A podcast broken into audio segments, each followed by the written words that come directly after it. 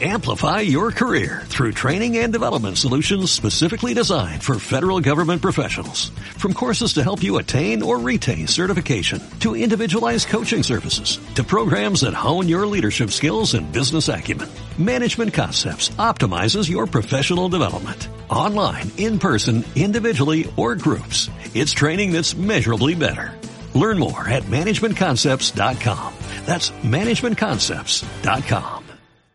Persona humana. ¡Hola! ¿Qué pasa, gente? Esto es Personas Humanas, el programa que te mola, que te cagas. Y hoy están aquí conmigo los de siempre. Nuria, ¿qué tal? Nuria, ¿cómo estás? Muy bien, muy bien, aquí andamos. Y también tenemos aquí a Daniel. ¿Qué tal, Daniel? Aquí, aquí sentados. Muy bien la apicultura. la, la apicultura bien. Bien, está, está fin de semana ser productivo, la verdad. ¿Muchas abejas?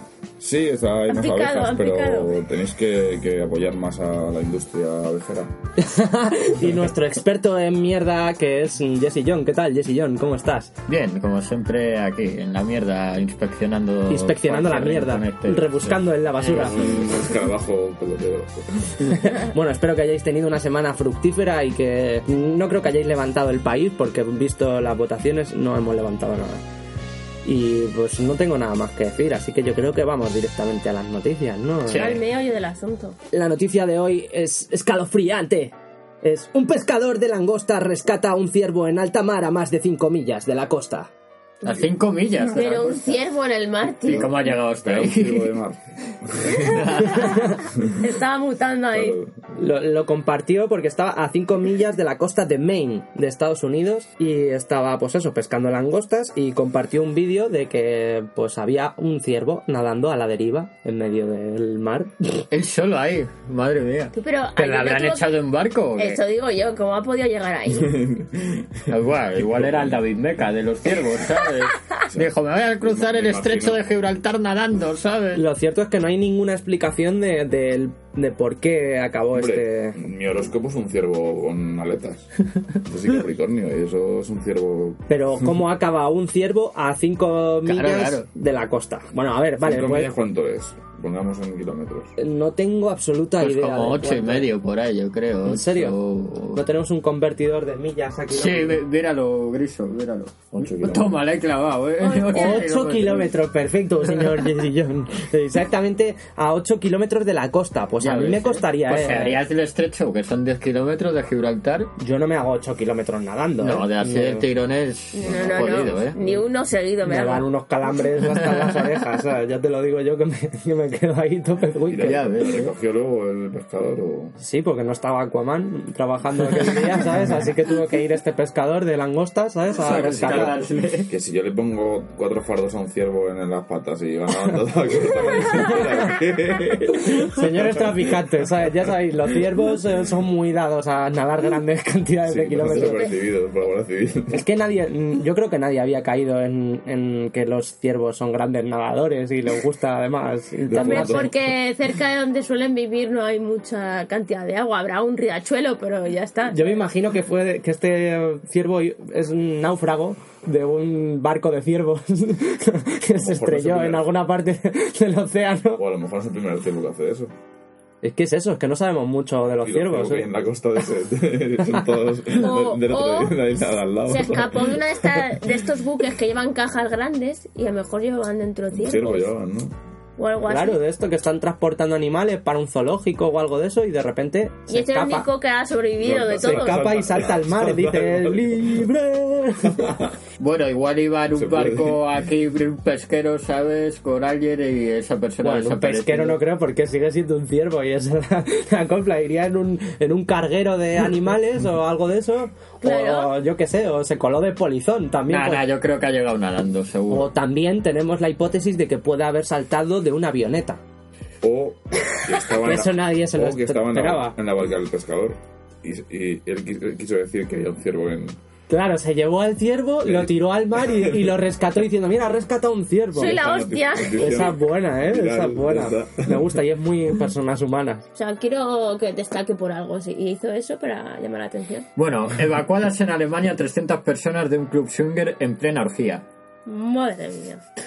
Los bomberos acudieron al local y tras una rápida comprobación detectaron exceso de monóxido de carbono en el aire, causado por la falta de ventilación. Personal del club llamó a emergencias tras producirse los primeros desmayos. Pues bueno, es que tú imagínate, los bomberos antes de seguir leyendo, los bomberos al llegar ahí ver a 350 personas en plena orgía, ¿sabes? Aquí decir, eh, Y además el monóxido de carbono se puede producir en una barbacoa. Si tú haces una barbacoa al interior y dejas las brasas dentro, va a producir monóxido de carbono. Así que te puedes morir, ¿sabes? Si Sin haces una cuenta. barbacoa en el interior de tu secta, habitación. tío, y querían Bueno, eran swingers.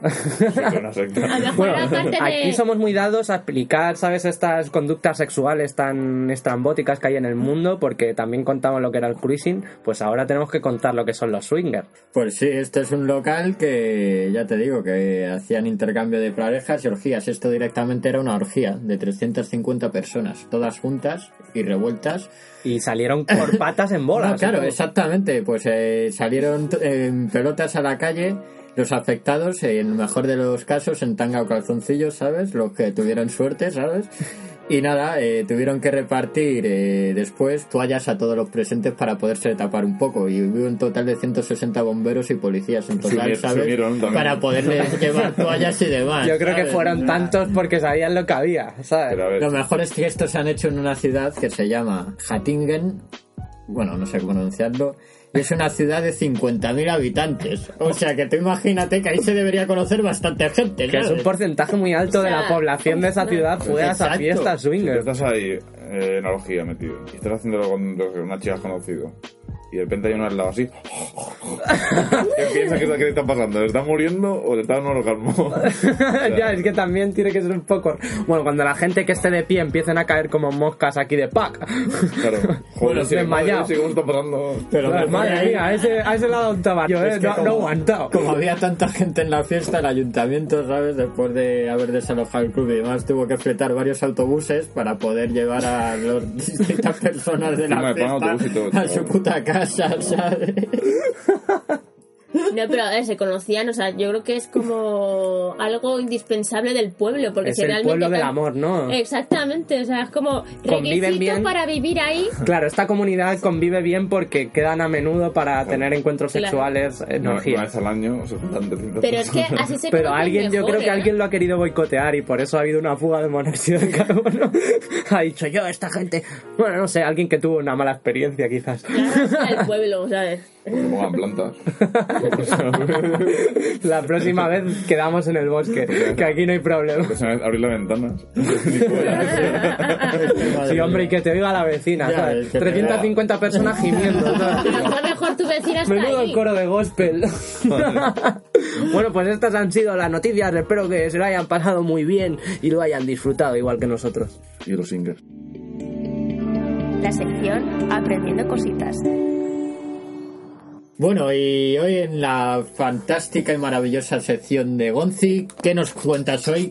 ¿Qué tema interesante nos traes? Pues hoy os voy a traer una pregunta que me hacen muchísimo y es ¿qué es un podcast? Básicamente nosotros hacemos un podcast porque esto es Personas Humanas, el podcast y em, mucha gente no sabe qué es un podcast. Entonces yo cuando le digo, no, yo es que hago un podcast. Dice, ¿qué es eso, no? Y te dicen, ¿qué es eso? Eso es, es una palabra rarísima. Eso es lo que se pega ahí en las neveras, ¿no? En los.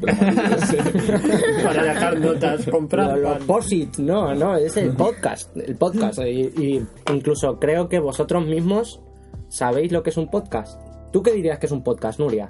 Mm, haces audios y de ahí pues eh, hablas de un tema, tal, y que es como... un- y otra gente lo enfo- enfoca como si fuera una, una radio. Pero son eh, como programas que puedes escuchar cuando quieres. eh, Vale, vale, ese dato es muy clave. ¿eh? Son programas que puedes escuchar cuando quieres. Difiere de la radio a la carta. ¿Sabéis lo que es la radio a la carta? ¿Alguna vez habéis pues No. eso, querido escuchar algún programa en concreto de la SER o de la COPE o de cualquier radio del mundo? Muchos de, de estas radios tienen sus programas subidos a, canales de, de podcast para que puedas escucharlo cuando quieras. Pero la radio está supeditada a unos horarios que tiene la radio, que siempre se han respetado, y es este programa empieza de tal hora y acaba en tal hora. Y los podcasts no tienen un horario, es más, los- están pensados incluso para pausarlos cuando, cuando quieras. Bueno, os voy a contar qué es el podcast o el podcasting. Nosotros somos el podcast. Consiste en la distribución de archivos multimedia, normalmente de audio o vídeo, que suelen ser de larga duración, que pueden incluir texto como subtítulos y notas, mediante un sistema de redifusión RSS que permite opcionalmente suscribirse y usar un programa que lo descargue para que el usuario lo escuche posteriormente a su difusión original. Es muy importante que entendáis lo que es el canal RSS, que que es por lo que se pueden compartir estas cosas y por lo que empezó los podcasts. ¿Qué es el canal RSS? Pues es una forma de compartir tus páginas web o tus archivos en internet con otros usuarios sin que se lo tengan que descargar. Se está alojando en, la pro- en tu propia red y tú, mediante esos RSS, viajas directamente a ese sitio. Lo puedes incluir en tu página web, lo puedes incluir, hay un montón de, de sitios donde podrías incluirlo como una especie de código de la página en el que pues podrías poner, por ejemplo, un reproductor de audio o un reproductor de YouTube, por ejemplo. Eso también es parte del código RSS. Bueno, os voy a explicar de dónde viene el término podcast. El término podcast deriva de la unión de las palabras iPod y broadcasting. Fue acuñado por primera vez el 13 de agosto de 2004 por el periodista del diario inglés The Guardian, Ben Hamsley. En un artículo publicado en febrero de ese año, hizo hincapié en lo barato de las herramientas para producir un programa de radio en línea y en que constituye una plataforma ideal para aumentar la retroalimentación entre emisor y receptor debido a la posibilidad de acceder a los contenidos cuando se desee.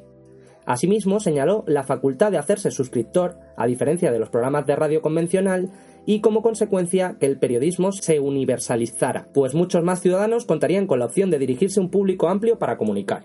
Que es precisamente lo que estamos haciendo Sí. nosotros, ¿sabes? Sí. Estamos utilizando las herramientas que, nos da Internet para poder, pues eso, transmitir nuestra, eh, nos- nuestros conocimientos. bueno, vamos a especificar.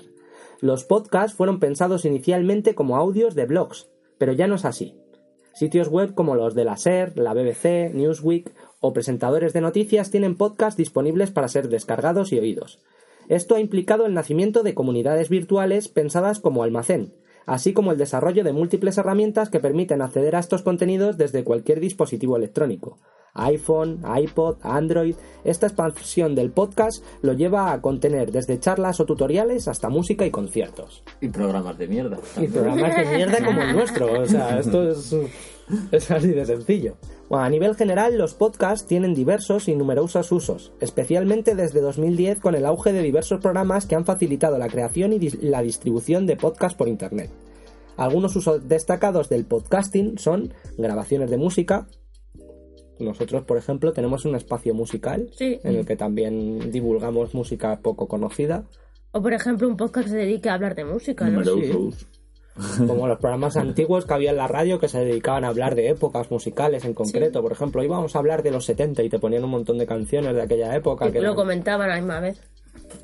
divulgación científica, que también nosotros en cierto modo también hacemos un poquito de divulgación científica, aunque no seamos expertos en la materia, pero hemos hablado de muchas cosas naturales, sobre todo tú, ¿eh? Tú, Daniel, has hablado de, de, de solo cosas Hombre, naturales rostro prácticamente.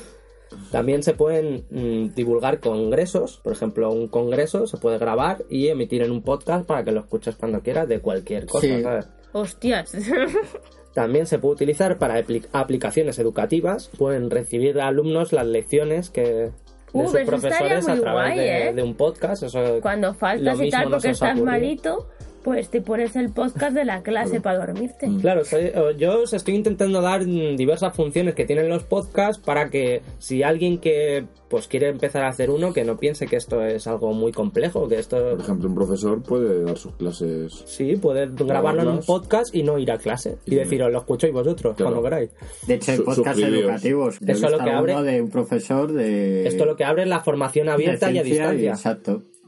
Que lo y que tiene hace- sus podcasts y tú pues, lo vas siguiendo cuando quieres. Claro, tú te suscribes a su RSS y él tiene ya subido sus podcasts en alguna plataforma de almacenaje, como pueda ser iVoox o Spotify, y pues tú ya eliges cuando quieres eh, tomar las lecciones de ese profesor. Eso es formación a distancia total. Sigo pensando que hay una similitud con los posit, tío, los podcasts. También hay programas de entrevistas, divulgación de entrevistas, porque tampoco puede, puede que no sean tuyas, pero puede que sean de otras personas, de otras épocas, y que quieras dejarlo grabado en un podcast y enseñarlo a futuras generaciones que no hayan vivido esa época, por ejemplo. Y eh, también tenemos televisión y radio, porque hoy en día la, la televisión y la radio también están divulgando sus programas a través de podcast, mm, dejando solo el formato de audio para que lo podamos escuchar en No, cualquier no les momento. queda otra con internet. Bueno, creo que no se están adaptando tan bien como quisieran al medio. De hecho, en, en España, por ejemplo, en concreto, porque sé que en Latinoamérica, pues los podcasts han tenido un auge estupendo porque a la gente le gusta mucho hacérselo y guisárselo propiamente Le dicho. gusta transmitir, ¿sabes? Sus conocimientos. Claro, pero en España está muy asociado el podcast a la radio. Sí. O sea, digamos que la gente que escucha podcast viene de escucharse programas de, de, de la SER, por ejemplo, en la vida moderna se escucha mucho en podcast y pues eso, derivados que vienen o Nadie sabe nada. También no sé si los conocéis. Sí, sí, claro. Son de los más escuchados en España. Programa bomba. Lo que pasa es que se emite en la radio y ellos pues cogen el, el- el fragmento y lo trasladan a iVoox o a las diferentes aplicaciones para que te lo escuches cuando quieras. Luego también tenemos visitas guiadas a museos, porque no sé si sabéis que cuando ponéis los cascos en los museos, Ahí va, es verdad. Estáis escuchando pensado, un esto es podcast. podcast, Hostias, sí, esto sí. no lo había asociado, la ¿En verdad. serio eso como podcast? incluso el hecho de que se reproduzca en un momento determinado, cuando salte un pilotito o algo, pases justo por, por yo que sé, el, Por el un cuadro, cuadro. cuadro, el Guernica, pasas por el Guernica y justo se activa el audio y te cuenta cómo lo pintó Pablo Picasso y es cuándo. un infoaudio, ¿no? En realidad. Sí, pero es un podcast. Sí, al final es un podcast. Y luego, pues por último, las conferencias, que yo creo que es mm, donde más deberían de crecer los podcasts, porque es verdad que las conferencias no son para todo el mundo y no podemos, no siempre se puede acceder porque son en lugares determinados como universidades. Sí. Y si tú tienes una conferencia en la Universidad de Barcelona y vives en Albacete, pues lo tienes O jodido. sea, que en el podcast en realidad predomina es el audio. Exacto. Claro, pues me podría yo poner posits por toda casa y con información y puedes saber un podcast. No, no, no. No, porque no hay voz. aquí, vas No, porque nadie se- la nevera y dices, "Esto es No, porque yo lechuga". no me puedo suscribir Eh, a tus posits, no, o sea, no, no tiene Ya, nada de lo que yo he leído. predomina es el audio en un podcast, no puede ser... Predomina el audio, Sale pero que lo no importante es la suscripción. Lo importante es que tú te suscribes a un programa que es de alguien, pueda ser amateur o profesional de la materia, pero que tú te puedas suscribir a, a sus programas que él va haciendo Y cambiar pues, información o cuando, lo que sea. cuando quiera, cuando le dé la apoyarla, gana. apoyarla y, y que puedan transmitirla. Formatos en los que te puedes suscribir y pagando un dinero mensual, pues tienes Si no vimos a una tía que vendía vídeos estornudando y la gente los pagaba. Sí, digamos que, que incluso el ASMR, que está tan Sí. famoso hoy en día, que es escuchar sonidos Sí. relajantes y todo Pues eso, seguro que tiene un podcast. tiene también mucho que ver con los podcasts y yo ya estoy empezando a ver programas que son básicamente ASMR, Sí. audiolibros, está también volviéndose muy popular y también eh, para el aprendizaje de idiomas, esas están siendo bastante, están en auge y la gente les No interesa. yo, la verdad. Claro. Movidas así. Pues sí, la verdad es que está interesante. Y bueno, os invito a todos los que tengáis las herramientas adecuadas a hacer un podcast porque se puede hacer pues con un micrófono, con un móvil, con lo que os dé la gana, lo que tenga Cualquier cosa que se pueda grabar, ¿no? Cualquier capturadora. De hecho, mucha gente se está, se está iniciando en los podcasts pues mediante YouTube, así que hay muchos programas de YouTube que son muy podcasteables, son muy de, me lo escucharía porque total para verte la cara esa que Ya. tiene, si no es un gameplay. Bueno, y esto, esto es todo. Suscribiros porque es la parte principal de un podcast, ¿sabes? El tener interacción con los usuarios y el que podáis comentar y el que podamos responderos y deciros, ah, pues no os ha gustado esto. En el último vídeo tuvimos un comentario que decía, no me gustó. Y me parece bien que no te guste, ¿sabes? Lo importante es que te lo escuches. Y si queréis que hablemos de algo en particular, también lo podéis poner, ¿sabes? Y a lo mejor le dedicamos tiempo.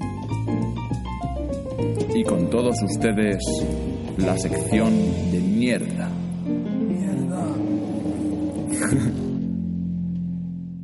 ¡Ey! ¿Qué nos traes hoy, Jesse, en la sección Ey, de la mierda. mierda? Huele fatal esto, tío, por tu culpa huele todo mal esto. Huele a cacota. Bueno, pues hoy os voy a hablar de las playas de mierda de España. España tiene la- playas muy guapas, pero hoy os voy a traer las peores playas o... Desmontando el turismo. Sí, vamos Bueno, básicamente jodiendo el turismo de nuestro país, que es lo que nos da de comer. Exacto. Para que veáis la mierda de sección que tengo. La primera que os traigo es la playa Rec del Molí, ¿vale? O del Moli. A la zona del Rec del Moli, en la provincia de Girona, van a parar las aguas residuales de seis localidades. ¡Dios! En Porda. La contaminación del agua en este parque del litoral española sitúa la playa Rec del Molí entre las peores de España. O sea, tú imagínate que te vas a bañar En aguas residuales. Claro, y el puta agua residual de, de seis pueblos diferentes. Te van a tu puta. Pero esa playa estará ¿sabes? cerrada, en plan de que no te bañes, Claro. supongo, ¿no? Pero ahí, ahí vivirá, no. ahí vivirá Guiñitos, ¿no? El, el pez este que tenía De varios ojos de, de los Simpsons. avisan de que eso estaba contaminado, ¿no? Me imagino. Claro. No, eh, eso es una playa, o sea, si, si hay gente en la playa. Simplemente van ahí las putas tuberías y punto. Y dicen, eso es el mar y fuera, y ahí No, no se nada, desaloja. Que le joda. Claro, tío. Pero tiene una cosa buena, y es que tiene la posibilidad de que salga de nuestro ranking de playas de mierda, ¿sabes? ¿Por qué? Porque la Agencia Catalana del Agua impulsará un proyecto para depurar esta agua, según ha recogido el informe anual de Ecologistas en Acción sobre la contaminación. O sea que se supone que van a hacer ¿sabes? algo. De todos modos, vale, van a descontaminar el agua, pero si van a seguir yendo el agua residual de seis localidades diferentes, Pues va a dar asco igual. ¿sabes? Exactamente. Allí tiene que oler que A lo flipa. mejor lo que hacen es alargar la tubería para que vean el, el agua, pero más al fondo, ¿sabes? En vez de no tanto a la, a la orilla. A lo mejor hacen esa mierda, ¿eh? Pues eso es una puta. Exacto. Ese es el proyecto. Ya ves. bueno, la siguiente es la playa del Algarrobico. Está situada en el Parque Natural del Cabo de Gata, Níjar, a 4 Oh, no. kilómetros al norte de Carboneras. Eso es Almería y mm, precisamente allí están mis playas favoritas, muy Pues- cerca de esa playa de mierda. Te voy a seguir contando. Que supongo que será. Mi, mi playa favorita es tan bonita porque esa playa es una mierda. No, eh, a ver, la playa de- no sería una playa de mierda si no fuera por el macrohotel que hace 15 años empezó a construir en primera línea de playa. Ah, es verdad, vale, ya sé. Eso es. Desde que en 2003 se concediera la licencia de obra a la promotora, la construcción ha sido objeto de controversia. En 2016, el Tribunal Supremo ordenó al Ayuntamiento de Carboneras a clasificar el Garro Gorribo como espacio protegido en el Plan General de Ordenación Urbana. Esta decisión judicial da luz verde a la demolición del edificio. O sea que igual lo tiran, pero vamos, es que está en medio de la playa un pedazo de hotel que flipas que es como esto no En, en. Almería ha habido muchas tramas de estas de planificación urbanística nefasta, de poner cosas ahí eh, pegadísimas al mar. En- no sé si en Mojácar hubo también otra con un hotel de estos. Y es una puta vergüenza porque se cargan. Tú ves el paisaje y de repente ves un pedazo de hotel ahí incrustado en las rocas. Como venidor. Y siempre se han quejado mucho los de Greenpeace. La costa de Almería me parece mucho más bonita y mucho Sí, más sí, diversa entiendo. que Benidorm, que es pues eso, eh, le ganaron le ganaron trozo al mar, ¿no? Le Sí. fueron añadiendo tierra en Benidorm. Bueno, otra es la playa de las Azucenas, ¿vale? Están en Motril. En el 2018 el informe de Ecologistas en Acción alertaba de los vertidos sin depurar presentes en la playa de Motril. Un año después la situación no parece haber mejorado en la zona de la costa granadina, que continúa siendo el destino de aguas residuales. Además está llena de escombros y basuras. Maravilloso. O sea que parece eso. Es que, a ver, algo tiene... ¿Dónde tiene que desembocar la mierda? En algún Hombre, lado. al final todo lo que se tira por el retrete tiene que acabar yendo a algún lado. Y la ducha también, no A puedes ver, la hacer que caca se desaparezca el disuelve. agua. No, pero- no sé si recordáis el capítulo de Futurama que cogen toda la mierda Y la que mandan hay al del- espacio, y la ¿no? mandan al espacio. Y claro, años después la mierda vuelve como un meteorito y para deshacerse de esa bola gigante de mierda que viene a la Tierra, Tiran otra bola. hacen otra bola gigante de mierda con la que golpear esa bola de mierda y, y van como diciendo, ya se preocuparán los de las siguientes generaciones, ¿sabes? Que lo solucionen ellos como vean. Pero eso, a ver, eh, lo que tú dices, en el váter tú, vale, vas al baño, la caca se disuelve. Sí, pero que hay un más vertidos de las fábricas y todo eso. Ya uno de las fábricas, Pero claro. No, no, el agua pero- está turbia ya. Claro. No se llega a disolver. Tú imagínate toda la, toda el agua de la Miles y mierda de millones todo. de animales meando en el mar. Ya, y hasta tú mueras en el mar, Pero no es lo mismo. O Pero sea, eso no es... Somos miles es- de millones de tampoco personas. es contaminante, o sea... Sí, es contaminante. No, hay- Estamos vertiendo la mierda en el agua. Deberíamos cagar como hacen los animales y que se caguen la tierra. y Claro, eso para sale un compost, árbol, este. Claro, en exacto. vez de en el Y váter, hacer Pero- compost. cagas en la maceta. Claro. Pero Invitamos a todos los oyentes de lo que personas humanas contaminante es echar mierda al mar, ¿sabes? A echar abono en tu supercontaminante. De hecho, es que eso no, No, se puede... es que no puedes es hacer que el agua orgánico, desaparezca. A ver, Sí. el problema, el problema no es que las bacterias se lo coman, el problema es la cantidad de mierda que echas en un momento. Porque un animal mea y vale, ha meado o ha hecho esos excrementos en el mar y eso pues en un Cinco periodo de tiempo, pero claro, si, si se juntan las cinco ballenas en, en 10 kilómetros cuadrados y cagan, pues ese agua, pues ojo, ya no es la misma. Ya ese agua ya no es la misma. y el problema no es ese, es que muchos de nuestros vertidos son cosas que no son naturales. No, no es natural eso. No, no es caca normal. Ya. Nuestra caca no es normal. No, no. Ya para empezar. Eso es cagar en las macetas. Bueno, la siguiente es la playa del Po, ¿vale? Esta playa, eh, no sé si es ponerla en el ranking de las mejores playas o de las peores, ¿vale? Porque según el diario, diario británico The Guardian, de los ingleses, ahí dice que es una de las mejores de Europa, la playa, ¿sabes? Bueno. O sea, Ojo. no obstante, en 2019, Banderas Negras eh, dijo que la estructura de saneamiento es nefasta y tuvo que ser cerrada varias veces esta playa por presentar niveles de bacterias superiores a los permitidos. Vamos, que seguro que había E. coli de ese y te metías en el mar y se te metía por la pichulina y Pero- ya verás. Y te la liaba bien. Pero solo si haces pis te pasa eso, si no, no. ¿eh? Ah, si eres limpio, no. Si haces pis en el agua es cuando se te puede Si te meter. si agua no, ahí no. y ahí tragas agua tampoco, ¿no? Bueno, si tragas agua estás jodido. ves. es la pócima de la muerte. Te meas y tragas agua. ¿no? ya para rematarlo. ¿sabes? La única forma de... Bueno, la siguiente es la playa de Virgen do Caminho. Situada en Muros, en A Coruña, la playa fue nombrada por el diario El Español como la peor playa del 2018. Este año vuelve a encabezar la lista debido a la mala calidad del agua, insuficientes desde el 2014. Aunque el baño no es recomendable, los visitantes pueden disfrutar del barrio marinero y en santuario del siglo XVI, donde Vamos, se que- puede contemplar las ofrendas de los pescadores. Vamos, que o sea, que tiene si vas ahí, bonitas. ve a ver las movidas y no te bañes. Es decir, ves el paisaje con las movidas y se acabó. Eso Claro, tú mira el mar, pero no lo toques. Y No lo ya que estás, no, no- te diría que no pisaras No ni, lo el puto- toques, ¿eh? ni la arena. De lejos. Otra que os traigo es la playa Bañugues, ¿vale? Los niveles de bacteria presentados en estas aguas son superiores a los permitidos, y aunque han disminuido en los últimos años, siguen siendo alarmantes para el baño. Además, pese a lo que puedes esperar, muchos turistas al visitar la zona del Cantábrico, la playa de Bunes, tienen muy poco oleaje y eh, esto hace que la gente turista se meta en el agua, o sea que es de puta madre. ¿sabes? Claro, dice, no hay ola, pues olas, pa' dentro. pues de puta Caldito. madre, ¿sabes? Como lo que pasó en el Mar Menor, ¿no? Que Es verdad. Buah, sí, el mar menor está también ahora mismo. Si se está quedando el agua sin oxígeno. Sí, pero que han muerto un montón de peces De y un montón sí. de A tal. vamos a explicar lo que es el Mar. Menor porque es, es un mar, pero artificial. Que está al lado del mar que no es artificial. Es muy raro, sí. Pero buscarlo en Google si podéis, Mar Menor, en Murcia, y vais a flipar. Eso no lo tiene ningún país y es una locura, ¿sabes? Tenemos un mar dentro de un mar.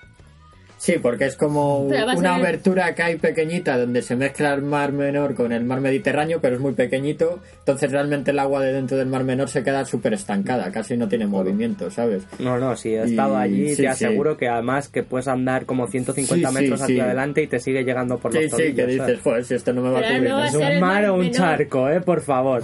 Por favor, eh, Claro, quien le puso el nombre. Claro, Menor. ¿Tú cuando dices que llueve? ¿Cuando te caen gotitas o cuando te está lloviendo? No, pero tú mira la diferencia entre la osa mayor y la osa menor. Y mira la diferencia entre el mar normal, Por eso, o sea, mayor y el ¿en mar qué- menor. en qué Eso no es qué un mar. punto dices tú que es un mar? O un charco. Eso es una playa de mierda también. O una estanca, hay estanca. Y la siguiente sí que da asco porque es la playa de Cubelles. La playa es muy bonita, pero las can- alcantarillas de la zona son una mierda. Y estas alcantarillas no separan lo que son las aguas residuales de las aguas de la lluvia. Entonces cuando llueve mucho Oh, se desborda el agua de la lluvia, pero también la- las aguas residuales. Y acaba todo en la Mezclado. playa mezclado del agua de A lluvia ver si con aprendéis el agua de, de, la mierda. de ¿sabes? la civilización esa de los indios que inventó la, la- el alcantarillado, ¿sabes? Mira, eso sabían más que vosotros. Mayas. Tenéis hecho una mierda Ah, la playa, no, hombre, no, por no, favor. Y bueno, para ir terminando, os digo de la playa de Pineda, que está situada en el municipio de Vilaseca. Vale, y está situada junto a un in- complejo industrial químico en Tarragona, por lo que la presencia de vertidos químicos en la playa es alta. O sea que te vuelves verde como te bañes ahí. te salen sí cinco ojos y los cuatro brazos. ojos, sí. Te vuelves Vishnu. Es la- te salen brazos ahí. Bueno, pues ya sabéis, si queréis ser mutantes, iros a estas playas, ¿sabes? Y daros un bañito. Que podéis coger de todo y salir de Hace poco vi, una, vi- un lago que, que había gente que se hacía fotos metiéndose en, plan, en un lago que estaba no sé dónde, se- sería aquí en España. Y la gente, pues eso, se iba a hacer su selfie en, en el lago. Y ese lago estaba al lado de no sé qué central, no sé qué movida. Y, y tenía tritio, algo así. Litio, sí. Litio. Y si te lo tragas y eso, te, Y claro, te puedes intoxicar, pero bien. salía intoxicada ahí. Y decía, joder, ¿por qué estoy intoxicado? No sé qué. Si... Y era porque, claro, está... Sí, sí, además eh, se hizo famoso por eso, porque era un sitio muy de influencers, ¿sabes? Ya Bueno, ves, también sí, sí. hay lagos de mierda, ¿sabes? Ya lo trataremos. Ya lo trataremos. ya Bueno, pues eso, no os bañéis en estas playas si no queréis ser mutantes, ¿sabes? O yo qué sé, o si, y os vais ahí y os bañéis y salís más negros que el sobaco un grillo. ¿Y ahora qué apetece? Pues le apetece mucho a la gente, Algo aparte de bañarse en chapapote, que es la música. Un ratito musical. Musiquita en la playa de mierda, chavales. Personas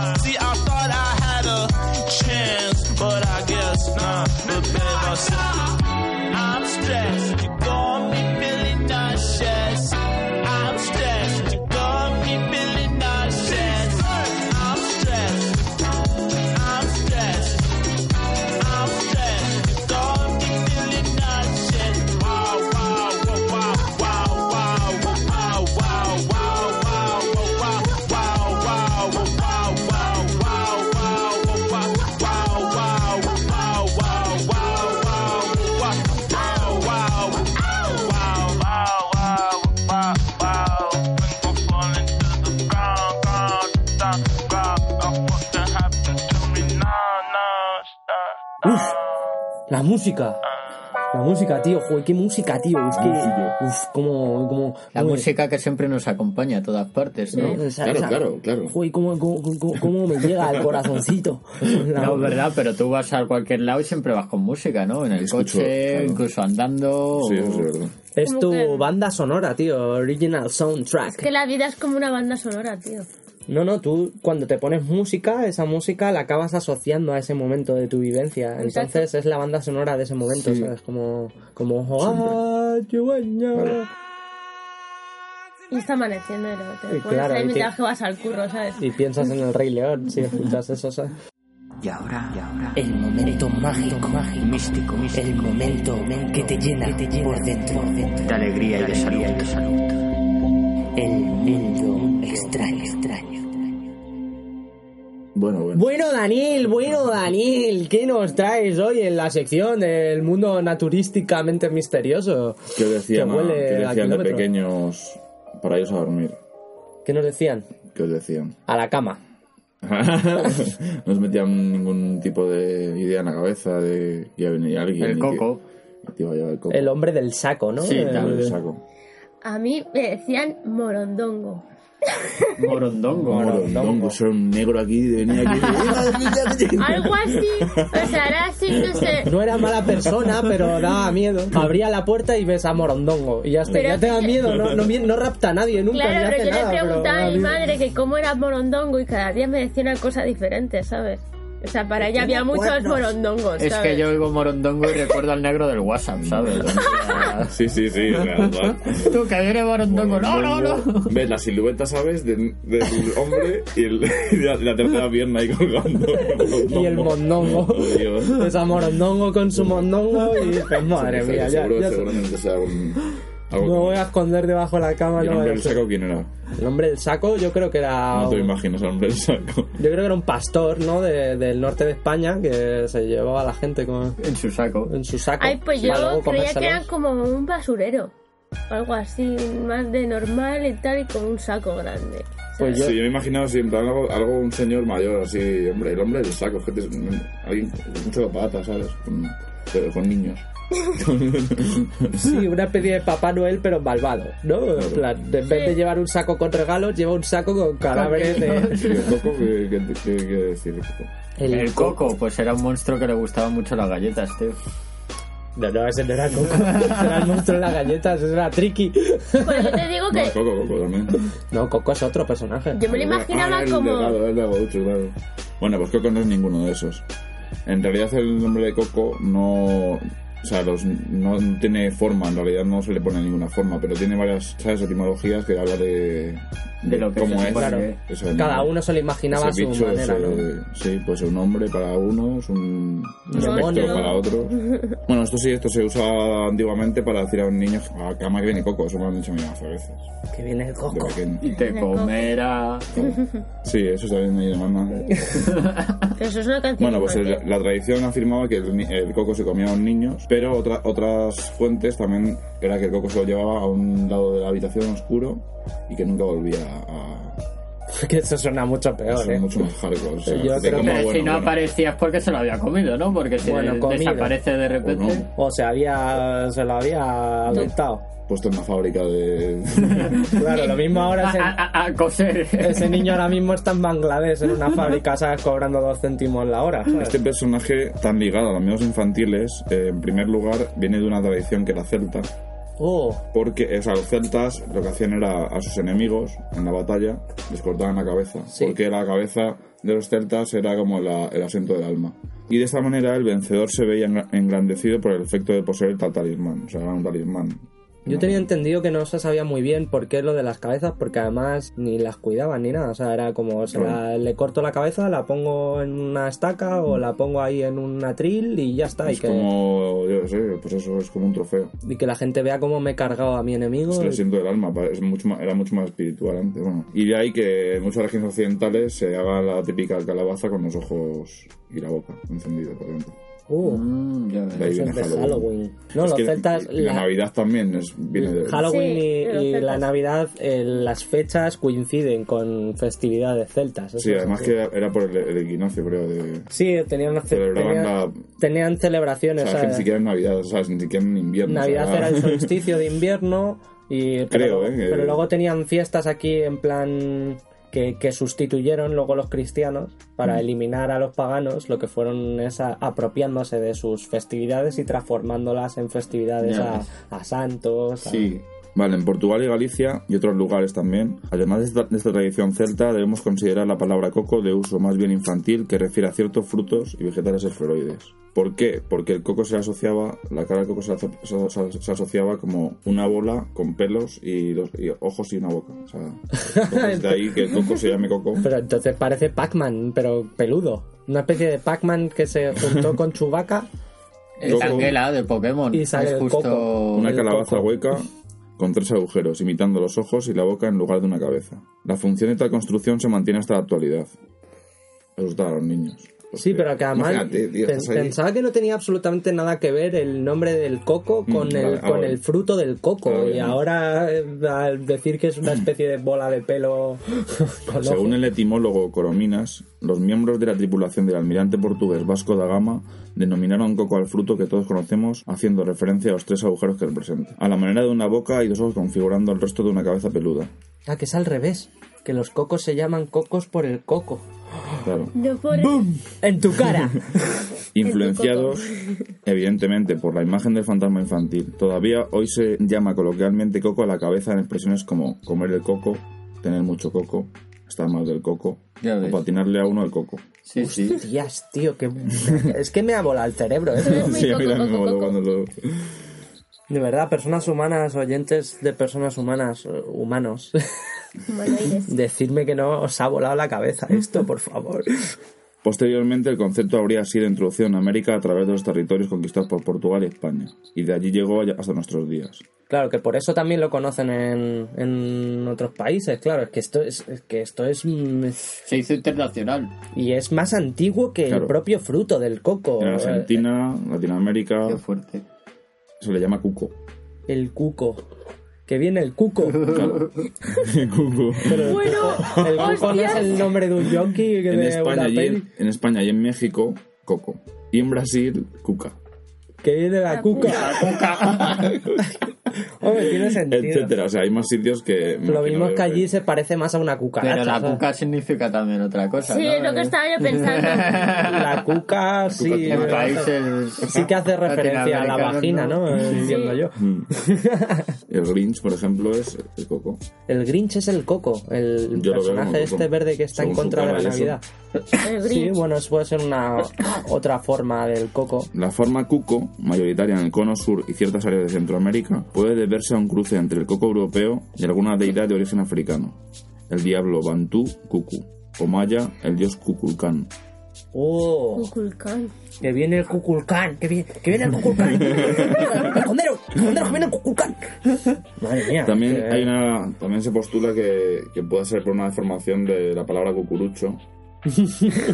Pero no cucurucho de los imaginarios del lado, sino cucurucho de los cucuruchos de Cucus Clan, de los que hacían la caperuza de... Exactamente. Ostras, ¿de dónde estamos derivando todo, eh? Madre mía, Sí, eh, pero esto que esto- está dando unas vueltas, unos giros eh, de guion, esto que... La particularidad del cuco es que, más allá de la imagen portuguesa del fantasma con cabeza de calabaza, no tiene de una descripción física que termine, lo decía al principio. O sea, Sí. una forma. No tiene una apariencia no en explican una concreto, forma, ¿no? claro, o sea- Casi cualquier... Nunca lo has visto dibujado. en Casi un- cualquier monstruo que esté enfocado a asustar a los niños Claro, para que se vayan está a dentro del dormir, armario o debajo de la cama y no le ves. Sea, y, pero tiene que estar hueco. de ahí viene el miedo en realidad. Que tú, Sí. cuando tú tienes miedo en realidad, porque yo lo he pensado muchas veces cuando era pequeño, yo no tenía miedo de no verlo. ¿De dónde está? ¿De qué Pero es? cuando lo ves dices, "Buah, ya lo he visto, me, me come, vale. Pero no es lo mismo, no es la incertidumbre. Claro, ¿sabes? si ahora te dicen que el coco es el Pokémon Tángela, pues ya dices, no, ya no, pues ya no me va a dar Yuyu, pues no tiene ni brazos, ¿sabes? ¿Qué vamos a hacer? Que hay una bola de pelo ahí, ahí azul y fuera. claro, si ya una vez lo ves, dices, joder, pues, pues, pues no era para tanto, ¿sabes? Pues Claro, pero- me da más miedo el de la motosierra, eh, ¿sabes? Yo Pero- que sé, Albert Rivera en tu Lo casa. que más, lo que más temor da el coco no es cómo es, sino lo que, lo que hace. Que es lo que os decía, en plan de. Te absorbe el alma come, como... O bien te lleva. A, a- ahí son Pero testimonios. te podría absorber el alma como los celtas con lo de las cabezas, ¿no? Viene el coco. No, son. Como tienen la cabeza hueca, se hace con Mm. el control de... Claro, la cabeza era el, el contenedor del alma. Y el coco tiene el contenedor vacío. Claro. Entonces necesita almas Pues mira, para llenarlo. Puede ser, una, puede ser una buena. No sé, llega a esa conclusión porque yo juego a muchos videojuegos Sí, y sí, siempre hay gusta. tonterías de estas de, re- de capturar almas. ¿Cuál es el. ¿Cómo, deci- cómo decirlo? O sea, la, la herramienta para poder infundir a los niños la historia del coco. ¿Cuál es la ¿No herramienta? sabéis cuál es la herramienta? No. Los cuentos.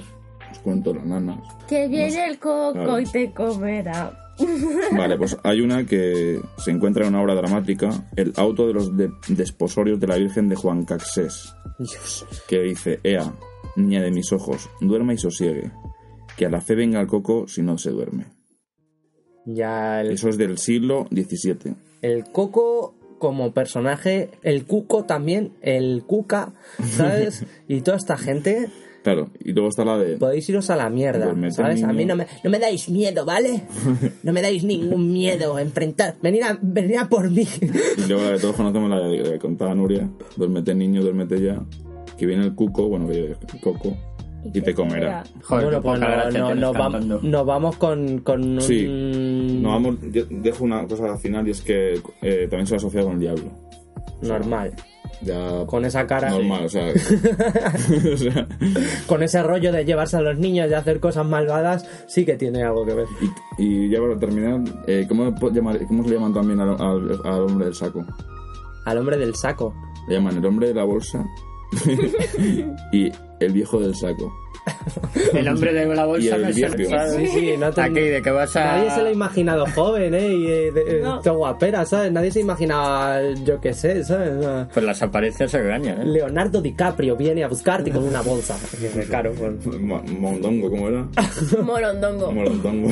que viene Morondongo. Bueno, pues os, dejamos con, con Morondongo. Muy buena sección.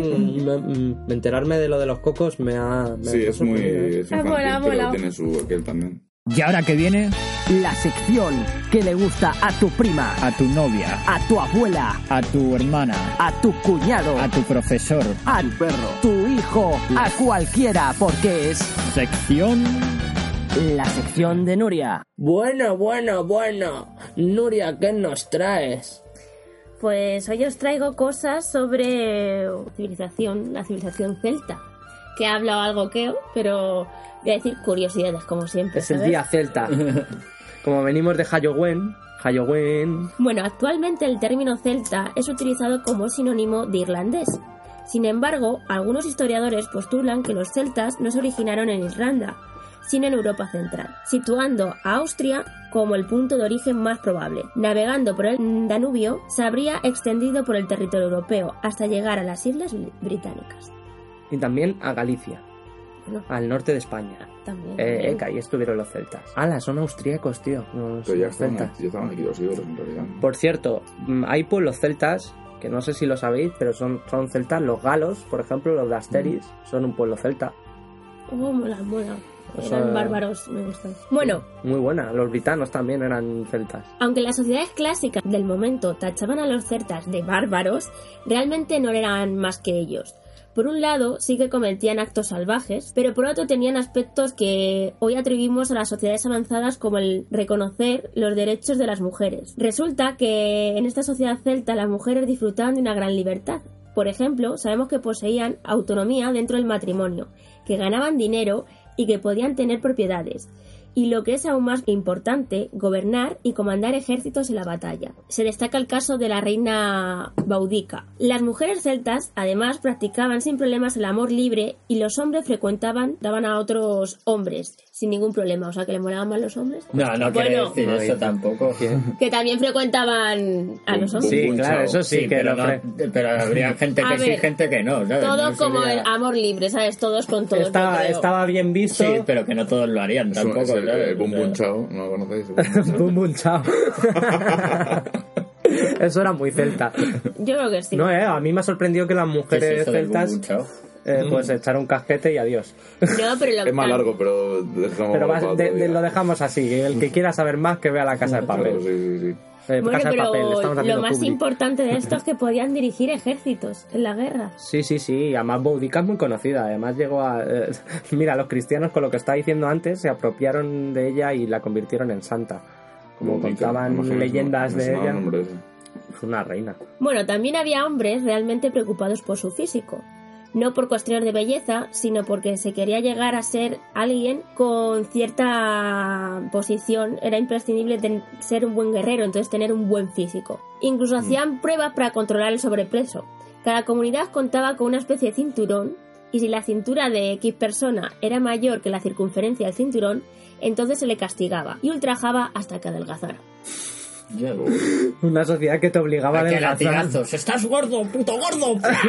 ¡Corre! Vaya, vaya fondón estás hecho. Has estado Obelix, ¿no? Ahí veo una ballena, saca la. Claro. Decía que se cayó una marmita, pero en realidad le pegaban todos los días. Le decían, ¿pero que es que no aprendes o qué? que te... Obelix, por ejemplo, es un gran reflejo de ese odio que tenían los pueblos celtas a los gordos. Es en plan, no, no, tú no puedes beber de esto. Claro, dile, algo, dile algo a Obelix. Claro, pero Obelix es un titán, ¿eh? El sistema de creencias de los celtas estaba basado en la tripicidad, es decir, que creían en tres tipos de reino, cielo, tierra y mar, y en tres tipos de dioses, los personales, los familiares y los triviales.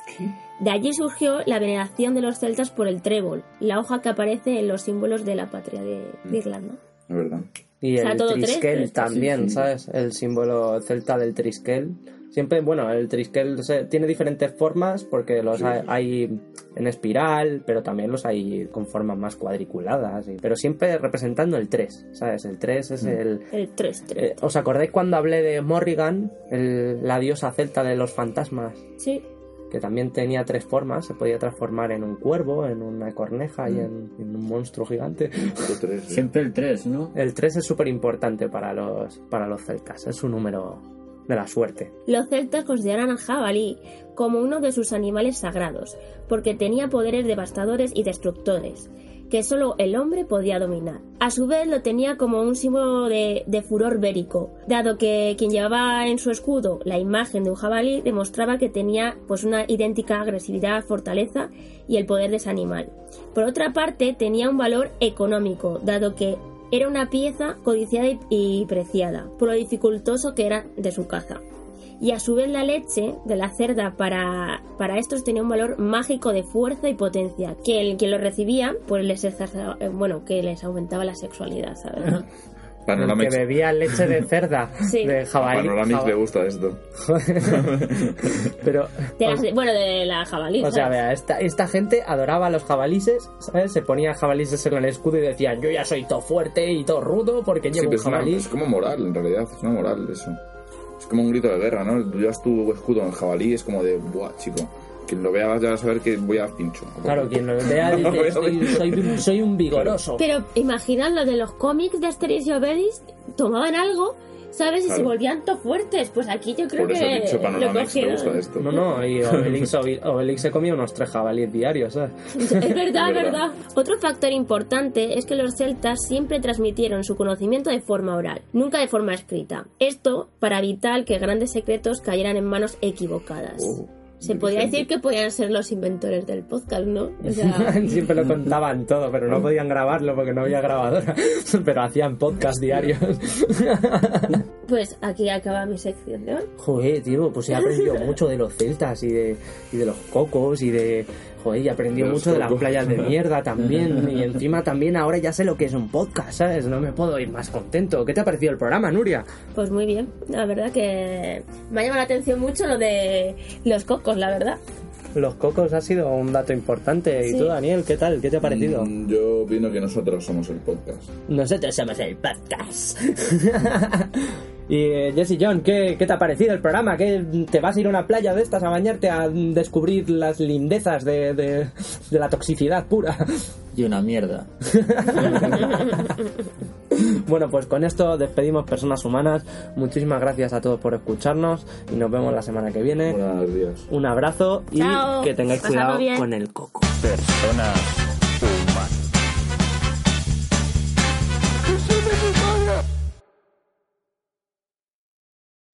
Amplify your career through training and development solutions specifically designed for federal government professionals. From courses to help you attain or retain certification, to individualized coaching services, to programs that hone your leadership skills and business acumen, Management Concepts optimizes your professional development. Online, in person, individually, or groups, it's training that's measurably better.